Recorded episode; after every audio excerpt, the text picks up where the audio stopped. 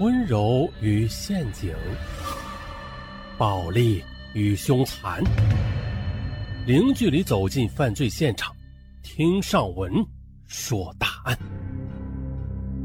本节目由喜马拉雅独家播出。这是一位漂亮优秀的女教师，她呢被丈夫用棍棒给打死了，丈夫还声称。这妻子和其上司有不正当的关系，他呢有他妻子亲笔写的悔过书和录音为证，也正是因为这些，这才导致他激愤而杀人的。可是的，经过警方调查之后，发现这事儿不是这么简单。我们从头说，现年三十五岁的赵雪红，她出生在一个书香门第，父亲赵俊发。为人耿直啊，教了一辈子书。母亲周玉华没有工作，在家相夫教子的。啊，赵雪红呢排行老大，是妹妹和弟弟眼中的好姐姐。可是的，性格温柔的赵雪红，她在面对爱情的选择的时候却犯了糊涂。赵雪红，她从师范学校毕业之后呢，便被分配到了镇平县的一所小学。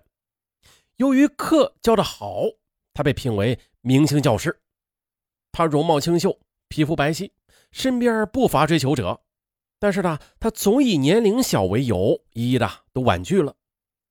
再后来呢，学校领导给赵雪红介绍对象，对方叫徐大雷，在南阳市的一家工厂做销售员。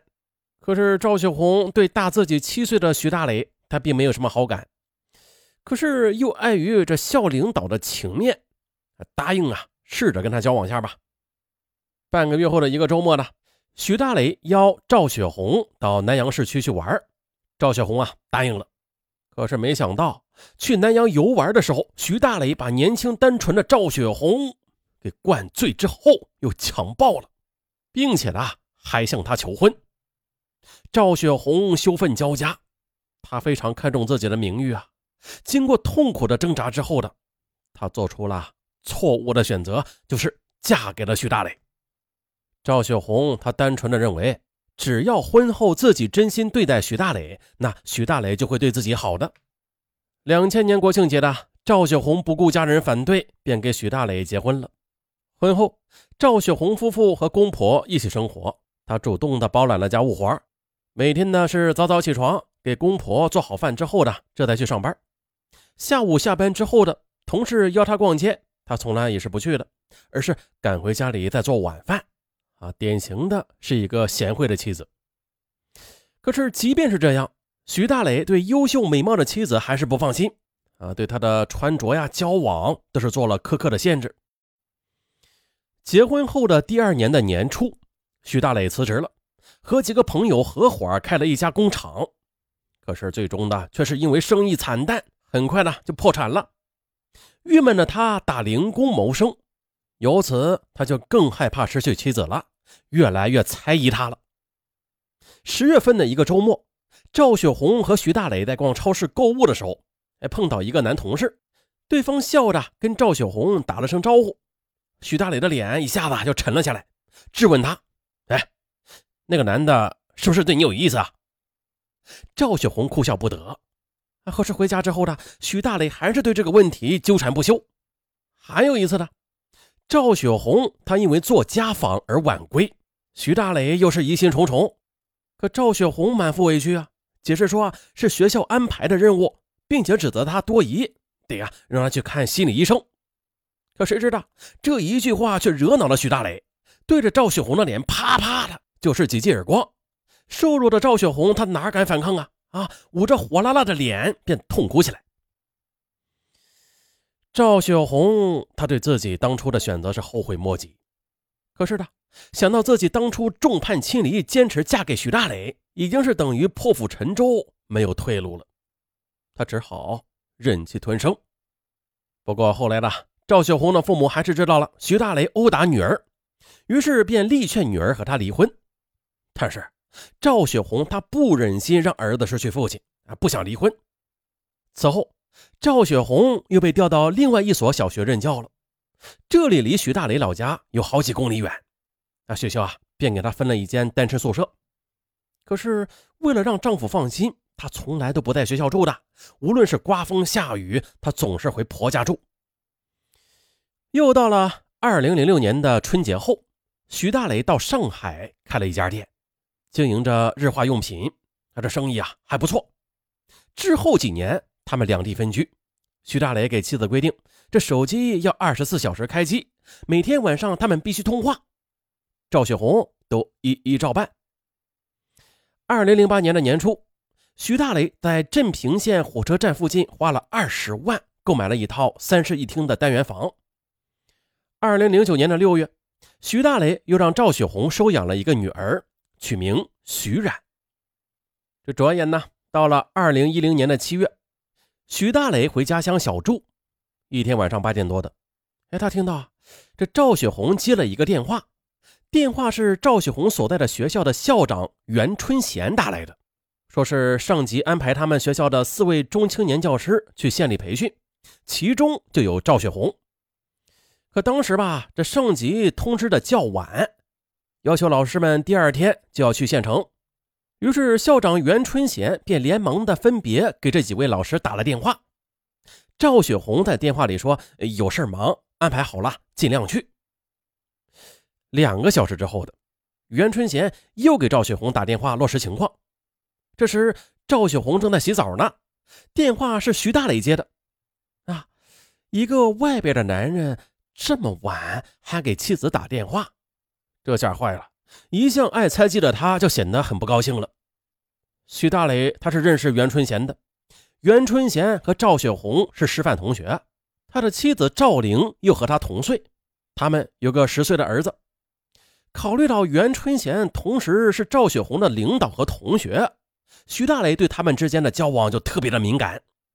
他发现情况稍有异常，就猜测啊这两个人之间呢肯定是有暧昧的。为了避免丈夫误解。赵雪红干脆的就放弃了这次培训机会。可是啊，这事儿还远远没完。二零一零年十二月中旬的一个周日上午的，许大雷再一次的不打招呼赶回家，哎，发现妻子不在，打他手机也无人接听，他顿时就怒气冲冲了。啊，不一会儿的，去超市买东西的赵雪红回来了。可是进门之后的，她看到脸色铁青的丈夫，哎呀，吓得倒退了好几步。随即又柔声的问：“你不打声招呼，你回来了？”可是这话还没说完呢，徐大磊一巴掌就扇了过去。赵雪红顿时是眼冒金星，这脸颊啊火辣辣的疼。赵雪红解释：“超市太吵了，所以没有听到手机响。”可是徐大雷他根本不听，一把把他推倒在地，一阵拳打脚踢。赵雪红一动不动的就躺在地上。肆意的泪水中啊，他对自己的婚姻也是彻底的绝望了。绝望之后的赵雪红啊，她向许大磊提出了离婚，许大磊同意了，但是前提是赵雪红要放弃所有家庭财产。赵雪红答应了，当即的便签下了离婚协议。可是徐大磊却又反悔了，他又一次痛打了赵雪红，并且恶狠狠地说：“我不会和你离婚的。”那太便宜你了。次日是周一，赵小红遭到暴打，浑身疼痛，动弹不得，一大早难以起床。但是啊，她仍然是挣扎着起来，艰难的前往学校。不料啊，却迟到了。学生早上是七点三十分早读，可是这都七点五十分了，赵雪红还是没有来。于是呢，校长袁春贤就打电话询问情况。许大磊又接到了电话，并且紧张的问：“赵赵雪红有啥事儿啊？”袁春贤说：“这学校已经上课了，赵老师还没有来呢。”徐大磊恨恨的说：“他早就走了。”然后啊，就挂断了电话。徐大雷他本来就怀疑这赵雪红和袁春贤的关系不正常，那现在呢？袁春贤这次早问电话，更让他觉得这两人肯定是有暧昧的。他想，我这还在家呢，这袁春贤他都会在深夜和清晨给赵雪红打电话，那我要是在外地，他俩还指不定怎么密切的交往呢。于是他决定采取行动。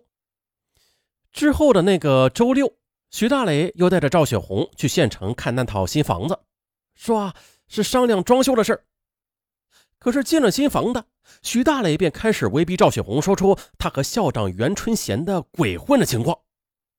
赵雪红她坚持说啊，他和校长只是正常的工作关系。徐大磊恼了，把他绑在凳子上，用皮鞭去抽打他。赵雪红疼得晕死过去。醒来之后，他仍然是拒不承认。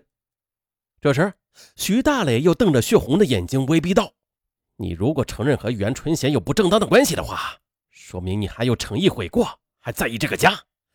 那么，我就原谅你，以后好好过日子。”如果你不承认，那就是存心让我憋屈，我就去杀了你全家。我知道你大弟弟刚生了个男孩，连这个小家伙我也不会放过的。不要！他的话呀，彻底的把赵雪红给吓着了。在被逼无奈之下的赵雪红，她断断续续的哭诉了和袁校长本来就没有的私情过程，而这一切的，则被徐大磊用录音笔全部的都给录了下来。接着，他又逼着赵雪红听完录音，又让赵雪红写了一份不再和袁春贤来往的悔过书。之后啊，他没有去上海，暂时的留在家里遥控网上的生意。